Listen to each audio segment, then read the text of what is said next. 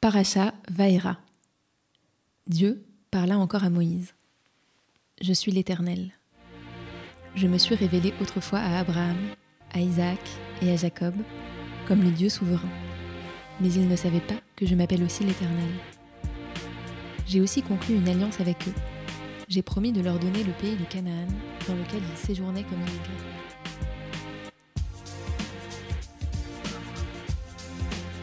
Je suis Anna Klarsfeld. Et je suis Anna Gourdikian. Vous écoutez Torah with Anna, une émission qui réfléchit aux enseignements de la paracha pour nos vies. Et cette semaine, on va vous parler de libre arbitre. À ce propos, Anna, est-ce que tu as une histoire à nous raconter? Oui, j'ai une petite histoire à vous raconter, enfin une histoire euh, de vie qui continue à, à- à être encore aujourd'hui. Celle euh, du moment où j'ai décidé de, de faire Shabbat et de prendre euh, plus de, de lois juives sur moi euh, et de la réaction de mon entourage. Alors, euh, quand on, on rencontre quelqu'un qui a toujours fait Shabbat et qui a toujours eu une habitude, on peut se dire que il le fait car il est né là-dedans, que son entourage le fait, et quelque part, est-ce vraiment un choix éclairé? Non, pas vraiment. On peut se dire que c'est peut-être pas vraiment un choix éclairé. Mais quand on choisit de prendre une telle contrainte sur soi, alors euh, plein de, de gens autour de soi peuvent réagir de manière euh, étonnée. Parce que c'est vrai que euh, ne pas voyager pendant plus de 25 heures, euh, ne pas toucher son téléphone, ne pas pouvoir travailler, euh, pour la plupart des gens, c'est se fermer beaucoup de portes, c'est s'empêcher de faire des choses. Et hum, quand on me demande pourquoi est-ce que je me, je me contrains de cette manière, pourquoi je me je m'inflige ça entre guillemets, je, me, je me repose la question et hum, j'ai l'impression que la réponse que j'ai trouvée, en tout cas en moi, c'est que pour moi, cette contrainte, elle n'est qu'apparente. J'ai utilisé, en tout cas c'est ce que, ce que j'espère, mon libre arbitre pour pouvoir euh, faire cette, euh, prendre cette décision, faire ce choix qui, moi, dans ma vie, m'apporte plus euh, de choses et me permet de euh, d'une part de, une, discipline de vie euh, importante et aussi de me reconnecter à, à- autre chose. Donc voilà, euh, une petite histoire de libre arbitre et de contraintes. euh, de contraintes. Et justement, euh, ce sont aussi nos auditeurs qui vont devoir faire euh, preuve de libre arbitre cette semaine pour faire un choix ô combien important, puisqu'ils vont devoir choisir et voter pour l'un de nos deux récapitulatifs euh, de la paracha. Donc on a choisi de, vous récapituler la paracha en 30 secondes chacune pour que vous ayez une idée euh, de, quoi on parle avant qu'on passe à une partie de plus de commentaires. Et donc, on, va, on va commencer, euh, on, va, on va vous faire chacune une proposition de récap et vous pourrez voter sur nos réseaux sociaux euh, et, nous, et nous dire quel récapitulatif vous avez préféré. Vous avez préféré. Voilà. Anna, est-ce que tu es prête à commencer, Oui, Anna, je suis tout à à fait prête. commencer euh, ce récap? Ok. Donc, 1, 2, 3, c'est parti. Tout commence par les grandes promesses de Dieu faites à Moïse. Fin d'esclavage, sortie d'Égypte en grande pompe et don de la terre qu'il a promis depuis Abraham. Il était temps. hein. Aussi Moïse, il flippe de s'exprimer en public. Alors Dieu lui dit T'inquiète pas, c'est Aaron, ton frère, qui va parler à ta place. Donc là, les deux frères, ils ont pris des forces auprès de Dieu et c'est parti pour aller causer à Pharaon pour qu'il libère les Hébreux. Moïse, il transforme même des objets en animaux, mais Pharaon, il n'est pas du tout impressionné. Il refuse de les laisser partir. Il dit non. Son cœur s'endurcit et on assiste à la première plaie d'Égypte. L'eau du Nil se transforme en sang. Et à partir de là, ça va être le même cirque. Pharaon va refuser, son cœur va s'endurcir et nouvelle plaie va s'abattre. Et même qu'à un moment, Dieu, il va lui dire d'endurcir son cœur parce que Bah, ça suffit. bah, mais Anna, il y a le gong. 33 secondes. Ok. Alors maintenant, N'empêche, Anna, on- on- pas mal de détails. pas mal de détails. Pas mal de détails importants.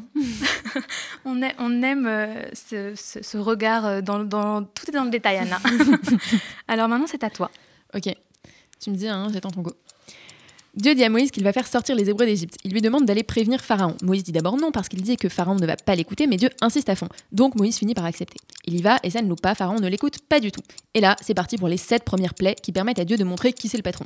Donc on a l'eau changée en sang, les grenouilles, les moustiques, les bêtes sauvages, la mort du bétail, les furoncles, la grêle. Et presque à chaque fois, il se passe la même chose. Pharaon dit à Moïse de demander à Dieu d'arrêter la plaie en promettant qu'en échange, il laissera les Hébreux partir. Mais une fois que la plaie s'arrête, il change d'avis, il s'obstine à refuser de libérer, son cœur s'endurcit. Et voilà, ça s'arrête là, juste avant la huitième plaie. Anna, bravo. Toi, tu as le sens du timing. Et d'ailleurs. Anna, en parlant de, de, de libre arbitre, puisqu'on venait de parler de timing, ça a tout à fait un rapport, est-ce que tu pourrais pas, avant qu'on commence à, à se pencher plus précisément sur le texte, nous parler peut-être d'une chanson, nous, nous faire écouter une chanson qui te parle à ce sujet? Alors cette chanson que, que je voulais vous faire écouter, c'est une chanson de Georges Moustaki que j'adore. Et cette chanson, vous l'aurez certainement deviné, c'est Ma liberté.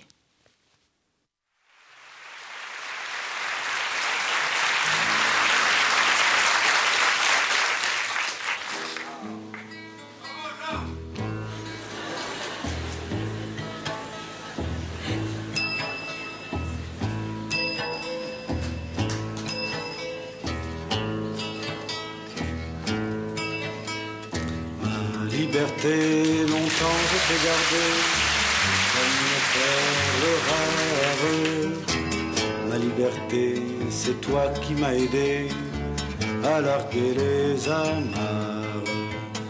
Pour aller n'importe où, pour aller jusqu'au bout des chemins de fortune. Pour cueillir en rêvant une rose des vents sur un rayon de lune ma liberté devant tes volontés. Mon âme était soumise, ma liberté, je t'avais tout donné, ma dernière chemise. Et combien j'ai souffert pour pouvoir satisfaire tes moindres exigences. J'ai changé de pays, j'ai perdu mes amis pour gagner ta confiance ma liberté, tu as su désarmer toutes mes habitudes.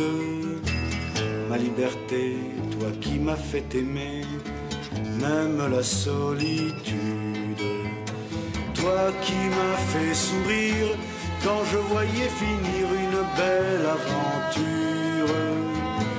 Toi qui m'as protégé quand j'allais me cacher pour soigner mes blessures ma liberté, pourtant je t'ai quitté une nuit de décembre.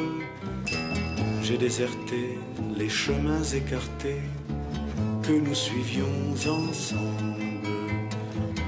Lorsque sans me méfier, les pieds liés, je me suis laissé faire. Et je t'ai trahi pour une prison d'amour et sa belle geôlière et je t'ai trahi pour une prison d'amour et sa belle.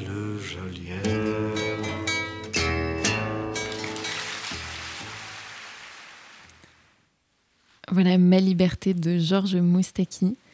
J'adore cette chanson parce que je la trouve très très juste. Je trouve qu'elle est non seulement belle et poétique, mais en plus elle nous dit plein de trucs très vrais sur la liberté. Euh, par exemple, j'adore quand il dit euh, Ma liberté, tu as su désarmer toutes mes habitudes. Je trouve que c'est vraiment exactement ça, la liberté, c'est être capable, quand on est sur une pente, euh, une mauvaise pente, quand on prend de mauvaises habitudes, euh, notamment, être capable de bah, d'en sortir. Et, c'est souvent ça le plus dur, en fait, pour, euh, pour exercer vraiment sa liberté. Et je pense que je suis peut-être pas la seule à le ressentir en cette période de début d'année où je prends des résolutions. J'ai toujours l'impression que bah, c'est les mêmes résolutions depuis 5 ans et que je les tiens jamais. Et que j'aimerais bien être vraiment libre en, réussissant à désarmer mes habitudes. Oui. je ne vais pas aller plus loin dans cette exégèse de Georges Moustaki, puisqu'on est plutôt là pour parler de la paracha.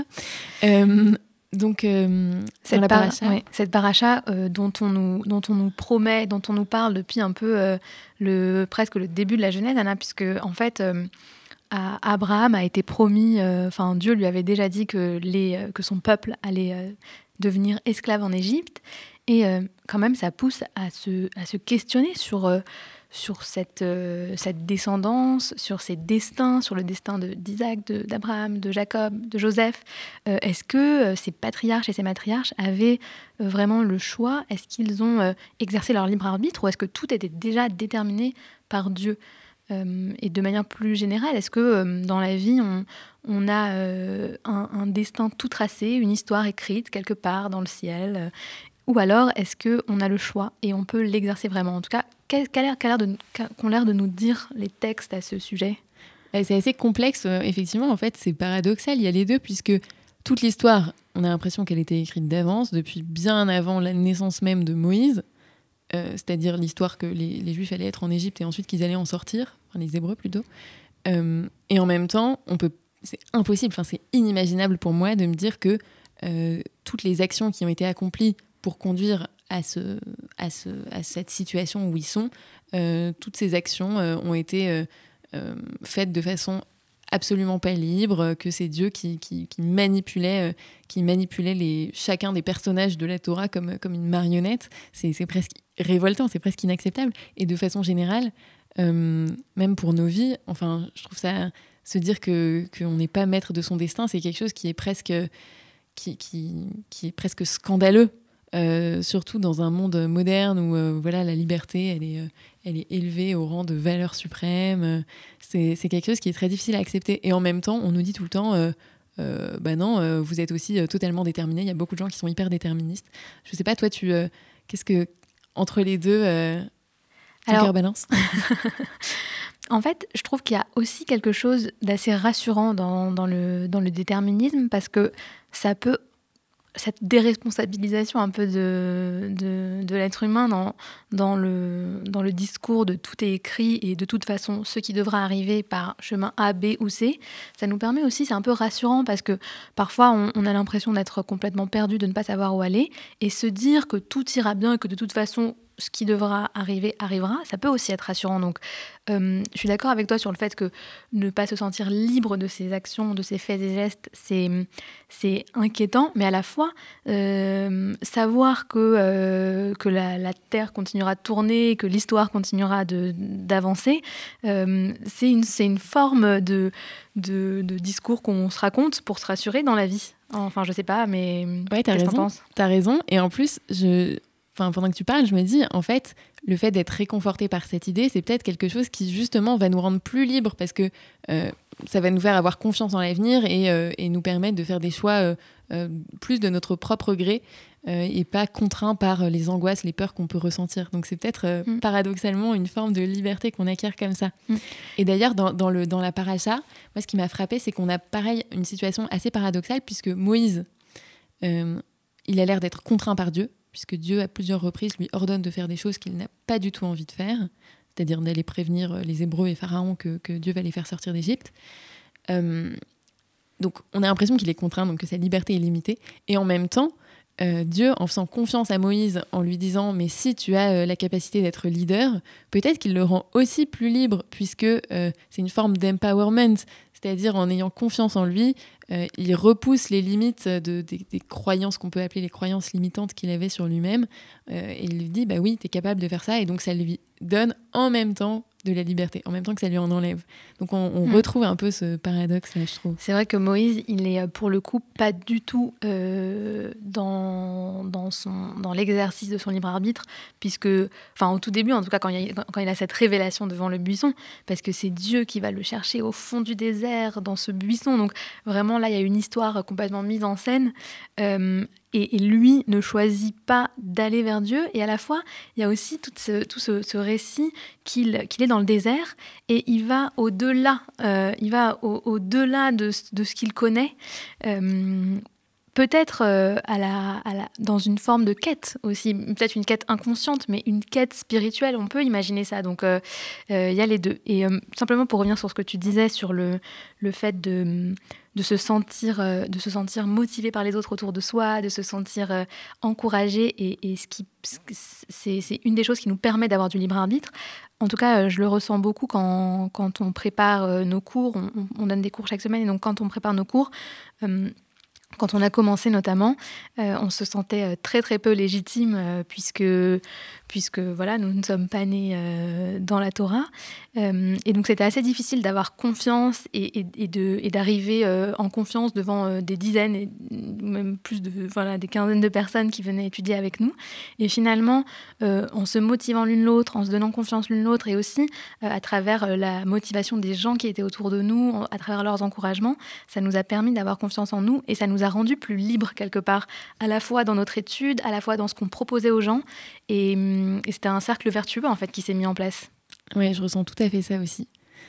Et euh, pour revenir à notre paracha, il y en a un autre qui, n'a qui pas l'air libre du tout dans cette paracha. Moi, je trouve c'est Pharaon. Je trouve ça incroyable de se dire que euh, Pharaon, il prend ses décisions euh, de façon, enfin, en étant hyper influencé par, par Dieu, manifestement, puisque on nous dit à un certain moment, on va, on va commenter ça plus avant dans, quelques instants, mais que Dieu endurcit le cœur du Pharaon. et donc le Pharaon comptait, laisser, comptait laisser partir les, les Hébreux après, après plusieurs plaies. Et Dieu endurcit le cœur de Pharaon de telle sorte que euh, finalement il revient sur sa décision. Mais le fait de revenir sur sa décision, puisque c'est Dieu qui a endurci son cœur, euh, c'est pas libre. Du coup, on peut se demander, mais comment c'est possible que Dieu le punisse pour ça, alors que c'est lui-même qui a insufflé cette action euh, chez lui bah Justement, Anna, je te propose qu'on se penche un peu plus en détail sur ce passage, la, voilà, qu'on fasse une petite ravruta sur ce verset qui parle de l'endurcissement du cœur de Pharaon.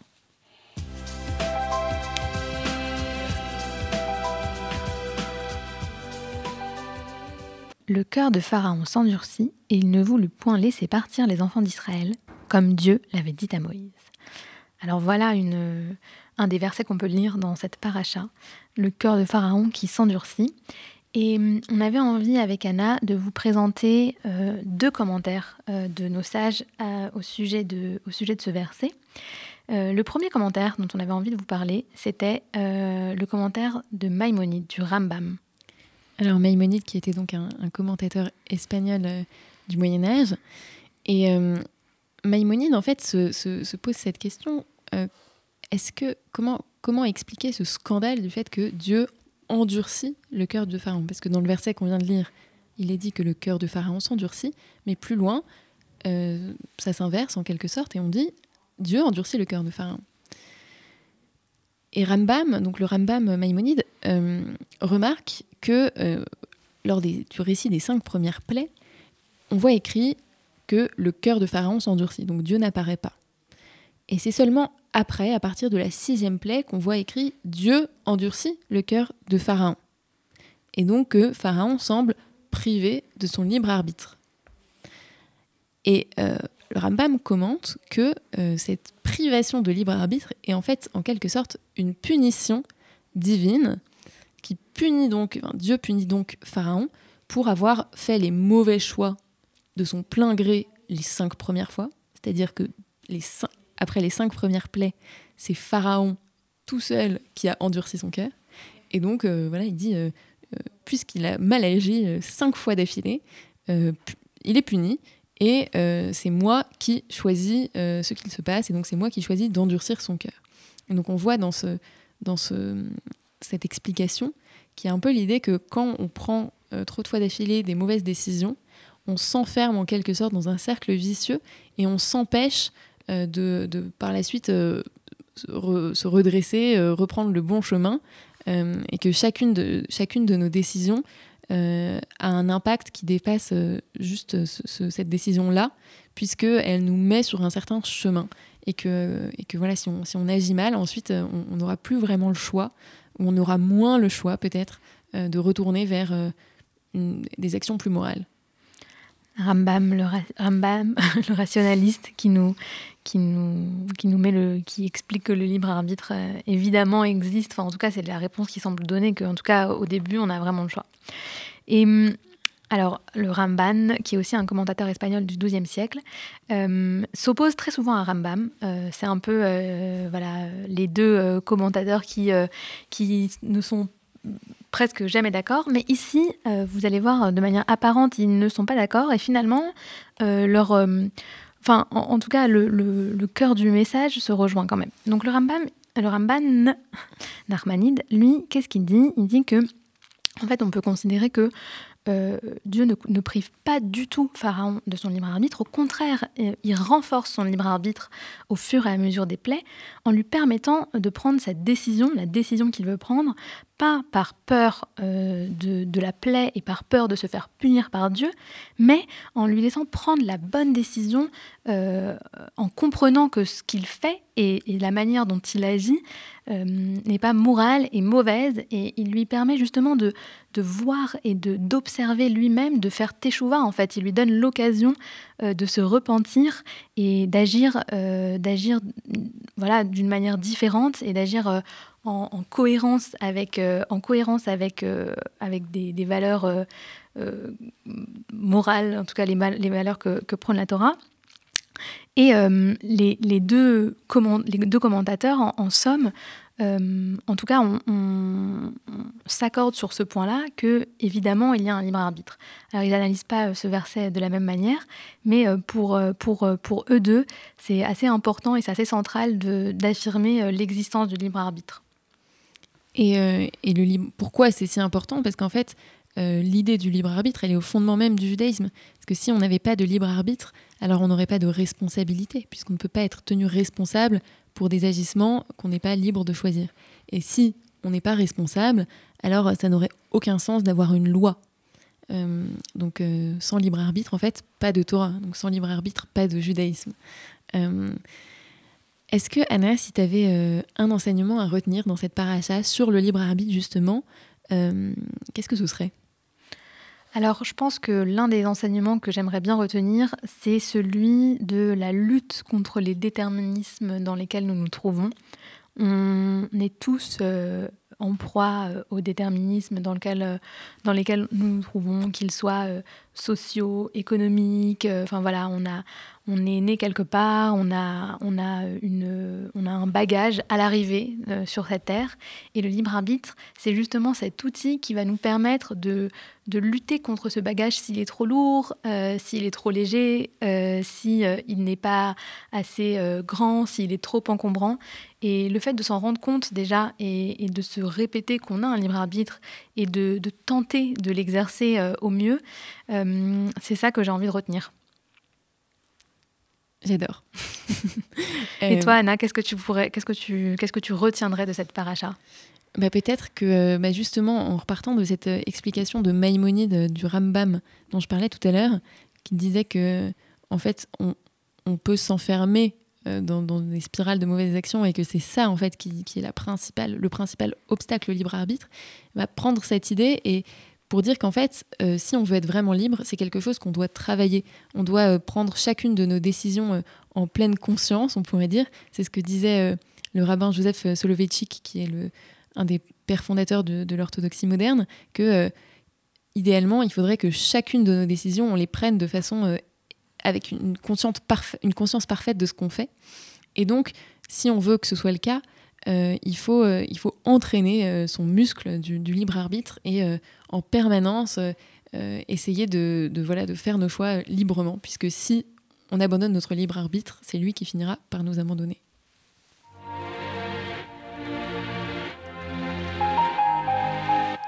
Merci d'avoir écouté Torah Widana. Et on vous retrouve la semaine, non pas la semaine prochaine, dans deux semaines, pour une étude de la parachat Béchalar, et d'ici là, vous pouvez bien sûr aller nous suivre sur les réseaux sociaux, sur Facebook au nom de Ladahat et sur Instagram à Torah Widana. Shabbat Shalom